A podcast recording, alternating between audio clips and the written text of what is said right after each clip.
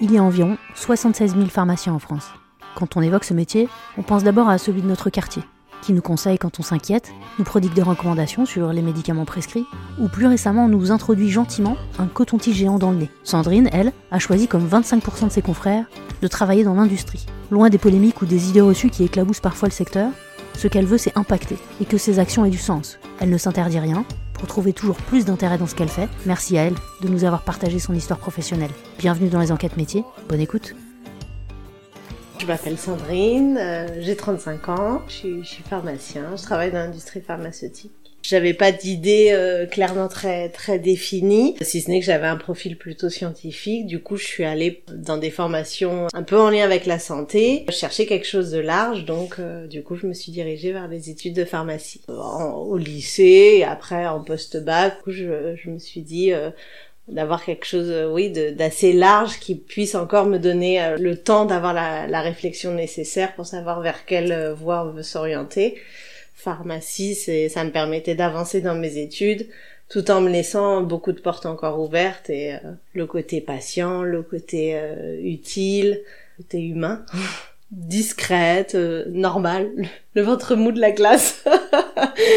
c'est ni les intellos, ni les ni les derniers de classe ouais, discrète, euh, moyenne, euh, bac S. Enfin, dans le temps, c'était bac S. Et après, je me suis orientée vers euh, la première année de pharmacie, qui était en ce temps-là différente, qui n'était pas comme la PACES actuelle, où on a médecine, pharmacie, et dentaire et, et maïotique. Enfin, maintenant, c'est comme ça. Et avant, moi, dans le temps, c'était une filière spécifique, la pharmacie.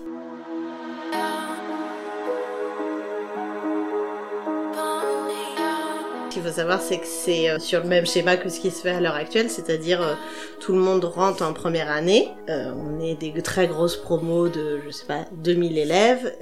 on a les cours et à l'issue de l'année, il y a deux, deux sessions de, de concours. Enfin, il y a une barre et donc faut être dans les X premiers pour du coup pouvoir passer en deuxième année de pharma ou sinon bah on redouble ou sinon si on a déjà redoublé bah on a droit qu'à deux essais donc après on, on à faire autre chose ou, ou éventuellement si on a des dérogations euh, faire une troisième année mais bon. Donc la première année c'est vraiment une année de concours hein. c'est une année euh, où il y a beaucoup beaucoup beaucoup de choses. Euh, il y a des matières intéressantes d'autres moins. C'est pas très orienté santé encore ou physiopathologie ou tout ça. C'est très maths chimie. Mais bon c'est parce que ils veulent avoir des bases de sélection bah, euh, c'était c'était intense pour le coup. J'étais très sérieuse.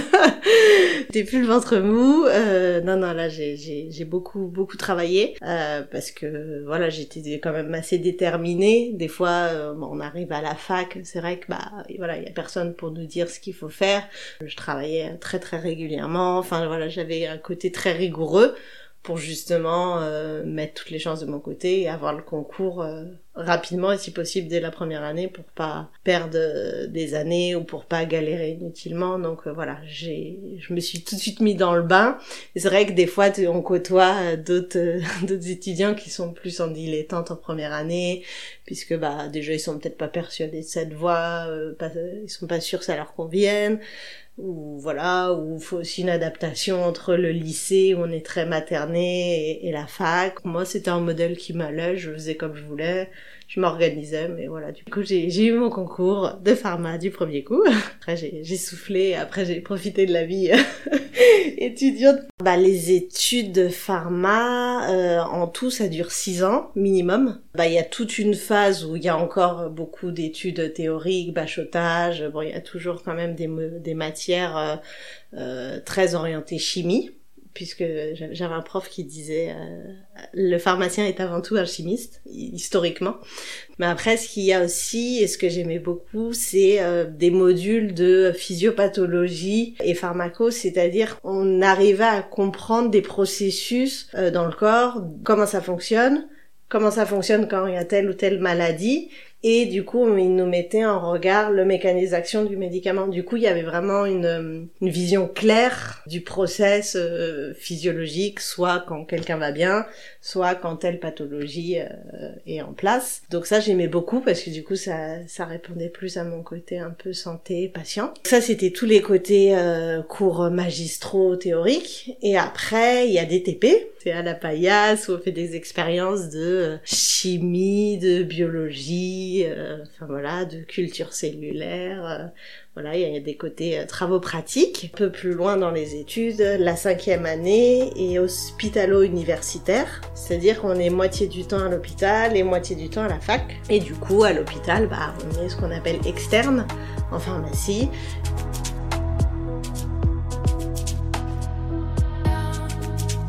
Si c'est dans des services cliniques, bah, c'est vrai que c'est un peu plus restreint pour un pharmacien, enfin un étudiant en pharmacie, parce qu'on n'a pas le côté euh, clinique médecin, mais on peut participer à, justement au staff, aller autour avec les médecins euh, tous les matins, donc voir du coup les, les bilans cliniques des patients, voir leur prise en charge, voir du coup s'il y a des ajustements de traitement à faire, etc. Après, on peut aussi profiter d'être à l'hôpital pour découvrir plein de choses. Je, je sais pas si c'est faisable partout, mais par exemple, moi j'ai demandé à passer une journée SAMU. Où, sur une journée, euh, je suis restée euh, la journée entière.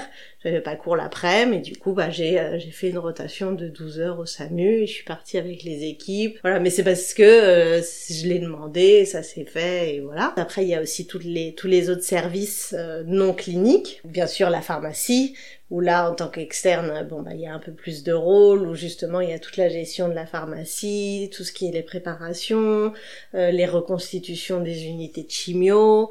Euh, il y a aussi des services comme euh, la stérilisation ou des choses comme ça, donc qui sur le papier font peut-être moins rêver, mais c'est des, c'est vrai que c'est des services qui sont aussi importants, qui permettent du coup de stériliser, nettoyer le matériel, mais derrière il y a plein de bah, d'équipements et de process pour s'assurer que à l'issue du, du, cycle de stérilisation ou nettoyage, on est bien conforme, il y a tout un circuit qualité. Donc là, en tant qu'externe, on peut aussi avoir un rôle sur des procédures et s'assurer que c'est ok ou implémenter des, des nouveaux process ou c'est large et c'est très euh, hôpital dépendant et service dépendant quoi. C'est les grosses euh, facettes dans les, dans les études, c'est très théorique, un peu pratique et la partie hospitalo-universitaire. En fait, ce qu'il faut savoir, c'est que dans les études de pharmacie, il y a trois grandes branches. Il y en a une qui s'appelle la branche officinale, donc le pharmacien d'officine, c'est-à-dire le pharmacien qu'on voit au quotidien euh, dans la rue, euh, voilà, la, boutique. Ça, c'est une première voie. Ensuite, il y a une voie qui s'appelle l'industrie. Donc là, c'est plutôt des profils qui vont travailler dans des structures euh, pharmaceutiques, des industries pharmaceutiques. Et il y a une troisième voie qui est l'internat. Donc là, c'est une filière un peu commune avec l'internat de médecine, c'est-à-dire qu'à l'issue des six ans, ils passent le concours de l'internat, où ils vont euh, avoir en fonction, bah, en fonction de leur classement, ils vont pouvoir sélectionner des spécialités. Et pour ces étudiants-là, en gros, l'idée c'est de travailler à l'hôpital, soit en recherche, soit en biologie, euh, on peut même être hématologue, j'ai une amie qui est devenue hématologue euh, comme ça, euh, ou alors travailler à la pharmacie de l'hôpital. Une fois qu'ils ont passé ce concours après les six ans, ils font comme pour un étudiant en médecine, un, internat, donc avec des cycles, des semestres où ils font des rotations dans différents services, et ensuite ils se spécialisent, etc. À l'issue de ton étude de pharmacie, tout le monde en théorie est censé faire une thèse mais ce qu'on appelle une thèse d'exercice. C'est pas une thèse comme une thèse de science, c'est une thèse un peu comme une thèse de médecine, pas une thèse comme quelqu'un en mathématiques qui va faire 9 ans de recherche appliquée qui fait une vraie thèse avec des financements sur 4 ans, etc. Ensuite, il y a la thèse de science si en effet les gens font ce parcours de l'internat et s'ils souhaitent euh, surtout travailler dans le milieu de recherche et universitaire, Là, souvent, ce qu'on demande, c'est en complément de faire une thèse de science Enfin, c'est pas la même euh, lourdeur et la même implication. La thèse d'exercice, en gros, c'est euh, un travail de recherche, mais ça peut être un travail de recherche personnelle, ça peut être basé sur euh, un rapport de stage qu'on améliore avec toute une phase de réflexion, une phase de biblio, etc. C'est ça qui permet d'avoir le diplôme de docteur en pharmacie. Après, il n'y a pas d'obligation d'avoir la thèse Il y a des personnes qui la font jamais. Euh, donc dans ce cas-là, ils sont euh, considérés comme sixième année validée. Ils sont pharmaciens sixième année validée, mais ils sont pas docteurs. La, la conséquence première de ça, en fait, c'est en termes de responsabilité. Quand on est pharmacien, il y a certaines fonctions qui nécessitent d'être enregistrées à l'ordre des pharmaciens, euh, donc euh, comme l'ordre des médecins, des, des, avocats, etc. Donc c'est pour être couvert euh, en fonction de, de nos types d'activités, euh, responsabilités. Il y a certaines activités qui nécessitent une responsabilité pénale, donc on peut aller jusqu'à l'emprisonnement pour cette inscription en effet à l'ordre. Là, on doit être. Les, les personnes qui n'ont pas passé leur thèse, ils peuvent pas s'enregistrer à l'ordre, mais euh, il y a plein d'activités, notamment dans l'industrie pharmaceutique, qui nécessitent pas de s'enregistrer à l'ordre. C'est pas une condition pour exercer si euh, ton poste ne le requiert pas. Après, si on veut faire euh, du marketing dans l'industrie de la com, du réglementaire, a priori, il n'y a pas besoin d'être enregistré à l'ordre, donc il n'y a pas besoin d'avoir fait cette thèse.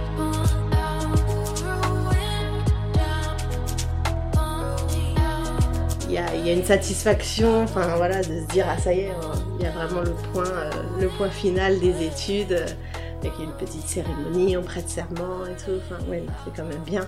Surtout une thèse d'exercice, enfin, ça peut, enfin voilà, c'est pas comme une thèse de science, donc ça peut se, se faire. Du coup, je suis docteur en pharmacie. Moi, j'ai choisi la filière euh, industrie. Euh, et pareil, au sein de cette filière industrie, ensuite, tu dois choisir des masters. Et c'est ces masters-là qui te préorientent vers, euh, parce que c'est très très large. Enfin, comme je dis, ça peut être euh, de la comptabilité, ça peut être du réglementaire, du marketing. Enfin, tous les métiers possibles et inimaginables. Moi, j'avais fait un master 1 en toxicologie. Donc, toxicologie, c'est au sens euh, effet néfaste du médicament, effet toxique.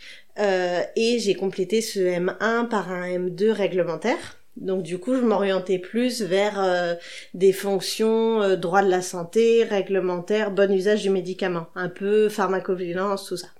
Donc du coup, à l'issue de, mes études, j'ai eu un premier poste dans un grand groupe pharmaceutique en, euh, en réglementaire, euh, ce qu'on appelle CMC, Chemistry, Manufacturing and Controls. C'est euh, décrire le process de fabrication d'un médicament. Donc c'est très orienté production du médicament. Décrire et s'assurer que le process est sous contrôle, c'est-à-dire que quand on fait un comprimé le lundi, et un comprimé le, le, jeudi, on est à la fin de la journée la même qualité qui est produite pour assurer une, une efficacité et surtout une sécurité pour euh, les patients. Euh, et donc tout ça, c'est euh, c'est tout le manufacturing process. Les médicaments, euh, tout doit être déclaré à l'agence, donc à l'ANSM, l'autorité de santé, pour avoir l'approbation et être en mesure de pouvoir commercialiser. C'est les trucs d'autorisation de mise sur le marché, tout ce qui est AMM. Donc en fait, ce qu'on doit faire, c'est comme euh, un peu une recette de cuisine. On dit à l'ANSM, donc l'agence, on dit bah voilà, pour mon médicament, euh, c'est comme une recette. Je dois casser trois œufs, je mélange pendant cinq minutes à telle température, etc. Faut tout décrire et aussi les contrôles que l'on met en place pour bien s'assurer que tout est bon. Par exemple, euh, au bout de 5 minutes de mélange, bah je goûte pour être sûr que mon gâteau euh, est bon.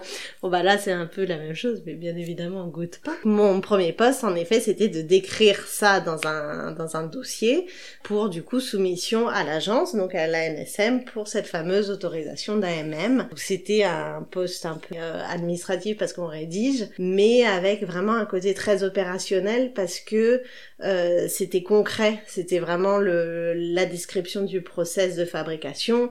Donc c'était très euh, chimie, c'était très euh, concret. Je pouvais aller voir physiquement les cuves de fabrication, etc. Donc il y avait à la fois le côté très opérationnel, concret, et bon le côté réglementaire, rédaction bien sûr. Mais ça m'a plu, mais bon très vite j'ai j'ai voulu arrêter d'écrire.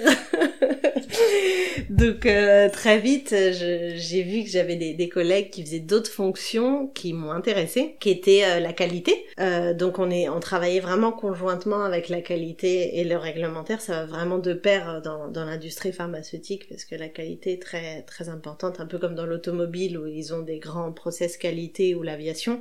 Le travail comme ça en binôme avec ses collègues qualité, voilà, m'a ouvert des portes et je me suis dit bah peut-être voilà que je pourrais euh, évoluer vers ce type d'activité. Donc après, au fil euh, voilà des années, au fil de, des postes et des évolutions, j'ai pu prendre un peu des activités qualité au début en support et après petit à petit bah voilà je me suis formée et après je suis passée en 100% qualité. Donc là ça a été un peu le même système, je m'assurais qu'au quotidien ce qui était produit était produit euh, conformément. Quand il y avait des problèmes, bah fallait statuer, euh, évaluer l'impact. Euh, je sais pas par exemple on doit mélanger pendant 10 minutes, bah notre mélangeur s'arrête, il y a une coupure de courant au bout de 5 minutes, la, la solution a attendu, on l'a remis en marche voilà, est-ce qu'il y a un impact? Est-ce que c'est grave docteur? Qu'est-ce qu'on fait?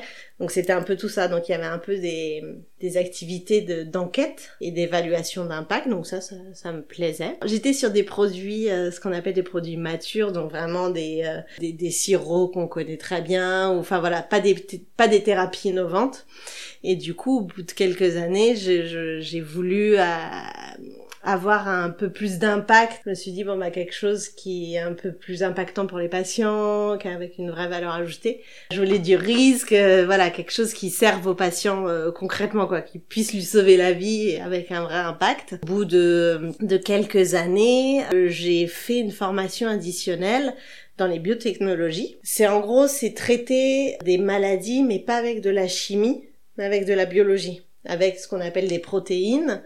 Euh, donc là, on en parlait, on en a parlé beaucoup avec le Covid, les ARN euh, messagers, des protéines recombinantes, voilà. Et tout ça, aujourd'hui, on peut pas le fabriquer nous avec de la chimie. C'est pas, c'est pas de la chimie dans des éprouvettes. C'est des cellules qui peuvent fabriquer ces, ces éléments parce que ça, c'est du vivant. Après, j'ai changé de fonction. Je suis toujours restée en qualité, mais dans ces procédés de production euh, très biologiques, produire des médicaments qui sont vraiment, voilà, innovants dans des niches, que ce soit des cancers ou, autre.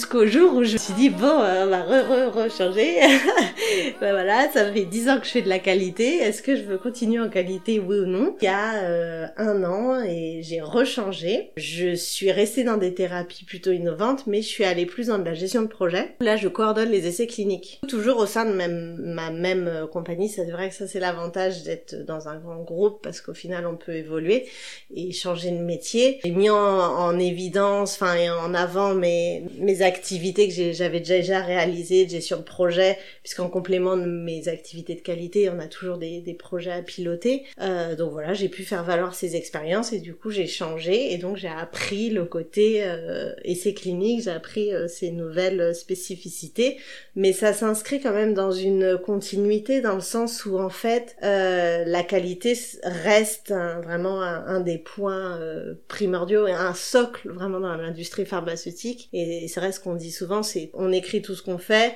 on fait tout ce qu'on écrit, et c'est la base de la qualité, tout doit être tracé, et là, je, le vois dans les essais cliniques, côté qualité reste là, donc du coup, toutes euh, mes expériences passées en qualité peuvent aussi apporter euh, des billes et une autre façon de voir dans, dans cette fonction, donc maintenant, voilà, je, je, suis plus dans le produit en tant que tel, maintenant je m'oriente plus vers les patients, et justement leur permettre d'avoir... Euh, des thérapies euh, là donc dans les maladies rares là. Maintenant l'intitulé actuel c'est euh, clinical project leader donc c'est euh, chef de projet clinique. Il y a une facette gestion des équipes ce qu'on appelle les équipes de monitoring donc en fait dans les essais cliniques il y a des arcs, des attachés de recherche clinique qui vont sur centre, donc à l'hôpital, pour s'assurer que tout se passe bien, s'assurer justement de la traçabilité, que les patients sont bien pris en charge, etc.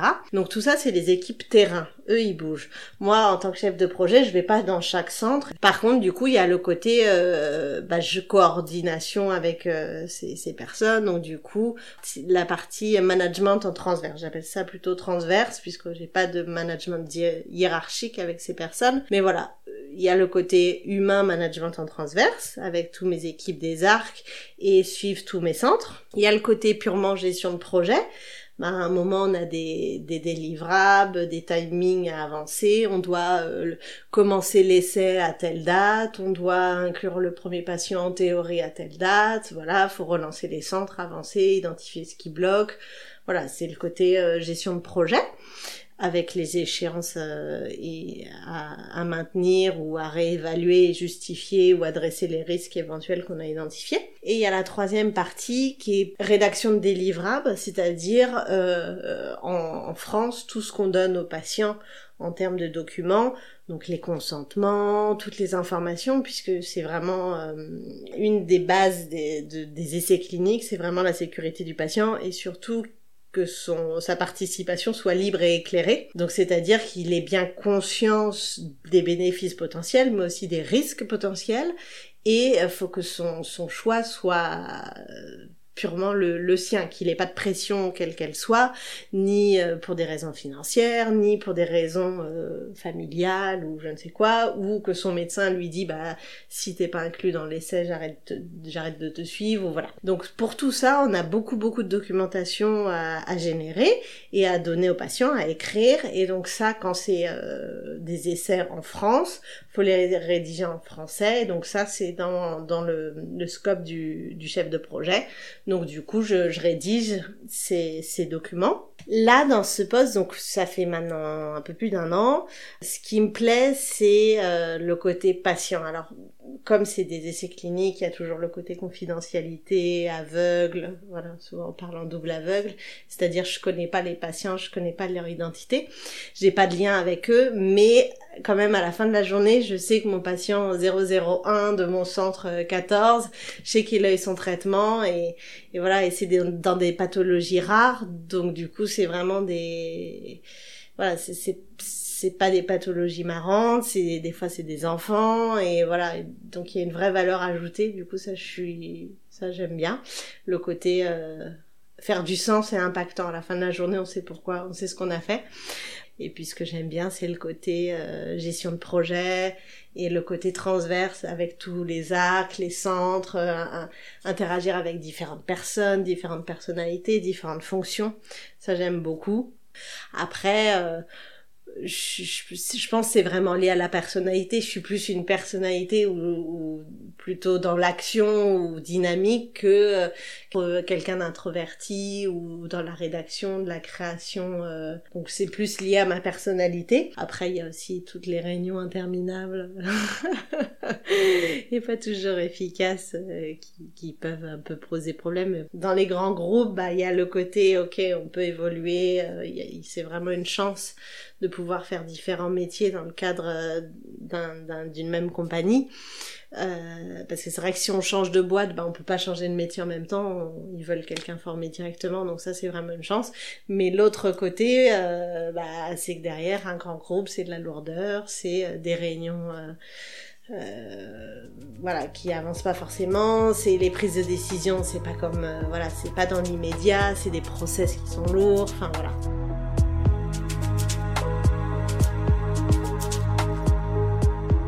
Une pharmacienne euh, voilà dynamique et que j'essaye de trouver des solutions et de voilà de sortir du cadre, essayer d'être inventif, bah se dire ok là comment on peut faire euh, parce que forcément c'est des des activités très opérationnelles et il y a toujours des couacs et bah des fois c'est pas écrit euh, dans la procédure comme on doit faire. Donc bah faut trouver des solutions avec derrière l'objectif final et que, que, le patient ait son traitement. En effet, comme je vous ai dit là, du coup ça fait 12 ans que je travaille et pratiquement 12 ans dans la même boîte, dans une grosse compagnie euh, pharmaceutique. Il y a vraiment euh, une différence de salaire entre les profils comme les miens où on rentre dans une boîte. Alors oui, on a la chance de changer de métier, on peut changer de périmètre, etc. Mais le salaire, on prend pas 5% euh, ou 10% chaque fois qu'on change de poste, qu'on change en interne, versus bah, si à chaque changement de poste je l'avais fait en externe, bah, j'aurais euh, fait des gaps et des, des, écarts de salaire bien plus conséquents, ça c'est sûr. Donc là, je pense que je suis euh, peut-être euh, ouais bien 10 cas inférieur à d'autres, par exemple des, des amis de pharma, qui ont eux à chaque fois changé de, de compagnie. Donc mon salaire ça va, c'est bien, je me, je me plains pas. Mais après c'est vrai que c'est vraiment deux choix de vie. Soit en effet, bah on peut faire des sauts à chaque fois, euh, je sais pas comment c'est à 40K, après aller à un autre et on lui propose 48, 45, après 50, 55, 60. À chaque fois on fait 55 dans des, à chaque fois qu'on change de compagnie. Et quand on est dans la même compagnie, bah c'est euh, 1 ou 2%, dans le max 3%. Et dans ma branche, en débutant, je pense euh, entre ouais 35-40 cas, je pense. Débutant en sortie d'études, ouais 35-45 on va dire. Euh, aussi, si on va, moi, chaque fois que j'ai changé de poste, j'ai changé un, un peu en, en latéral, si je puis dire, j'ai changé de fonction et j'ai pas évolué en termes hiérarchiques au, sein d'une d'une activité. Donc, je pense que ça aussi, ça ça joue. Après, vers quoi évoluer euh, Aujourd'hui, je, je sais pas encore concrètement quel poste, mais euh, voilà, quelque chose de euh, toujours ce que j'aime bien, le côté transverse, le côté euh, gestion de projet mais peut-être avec un côté opérationnel moins important, donc moins de rédaction des livrables, moins voilà, peut-être continuer dans cette voie-là, mais euh, quitte à euh, ouais sortir un peu de l'opérationnel, mais rester en gestion de projet. Et peut-être aussi, je m'interroge à voir euh, du management ou ça peut être un, une facette à explorer, à voir, mais tout en conservant le côté euh, transverse, gestion de projet et si possible avec un impact patient à un moment donné pour euh, faire du sens en fait. C'est ça que j'ai besoin de de me dire bah bah voilà ce que je fais ça sert quand même à quelque chose à la fin de la journée. Alors dans les médicaments dans la production ce que je faisais avant ça servait aussi mais je trouvais que c'était trop loin du patient. Donc là, d'être plus proche du patient, ça, ça me plaît. Alors, bah déjà, franchement, j'encourage les gens, euh, tous les profils, euh, les, personnes qui veulent faire des études post-bac ou un profil scientifique, S'ils savent pas quoi faire, bah allez en pharma, il y a tous les métiers possibles et inimaginables. Et vraiment euh, c'est ça permet d'avoir un métier où on est sûr d'avoir un emploi et en plus d'avancer dans les études sans se décider, enfin sans se fermer des portes et se mettre dans une filière très restrictive comme je vous ai dit, on peut choisir euh, l'industrie, par exemple, euh, après 5 ans, donc le bac plus 5, donc on a le temps de voir aussi et savoir ce qui nous plaît. Et on peut faire euh, plein plein de choses, on peut être même en officine, et même en officine, au sein de, de cette fonction, on peut faire plein de choses, on peut faire de l'éducation thérapeutique. Enfin voilà, c'est très vaste, donc déjà... si quelqu'un sait pas trop et un profil scientifique, vraiment, je, je l'encourage et je trouve que c'est pas assez mis en évidence, en valeur. Euh, et après, euh, bah oui, c'est que le poste euh, ou les métiers, c'est vraiment ce qu'on en fait. Et ok, il y a des, des parcours un peu prédéfinis possibles, mais enfin, on peut faire un parcours plus atypique et ça marche aussi. Et donc tout, tout est possible, quoi. On a de quoi avoir mille métiers dans une vie.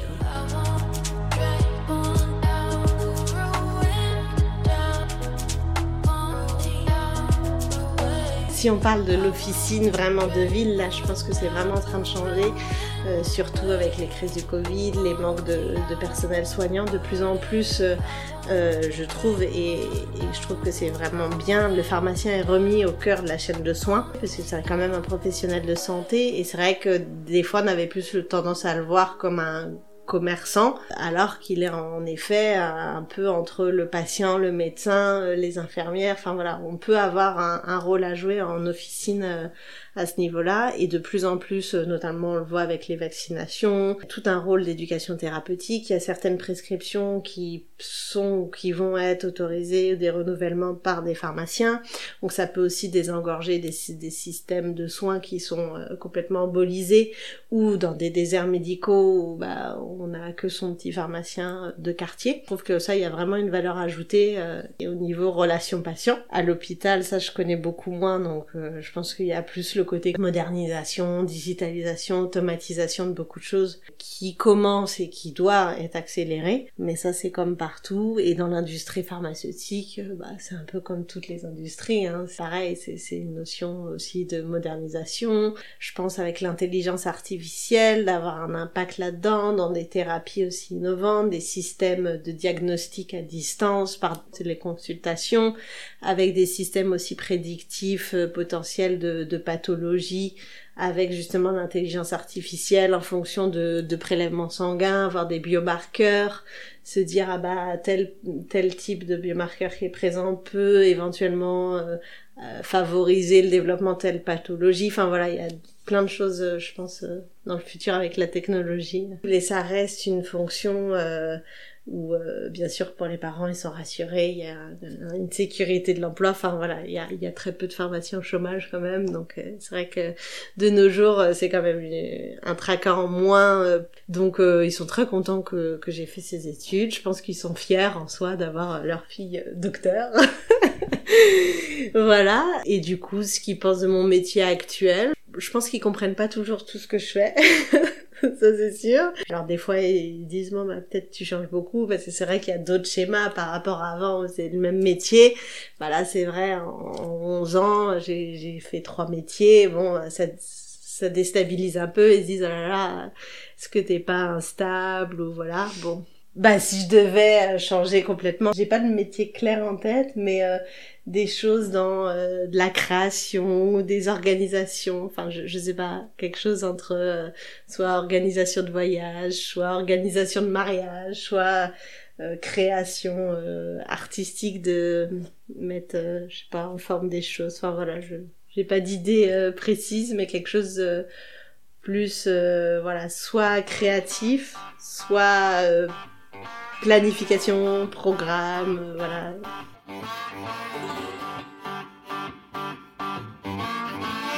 Merci à Sandrine de nous avoir raconté son histoire.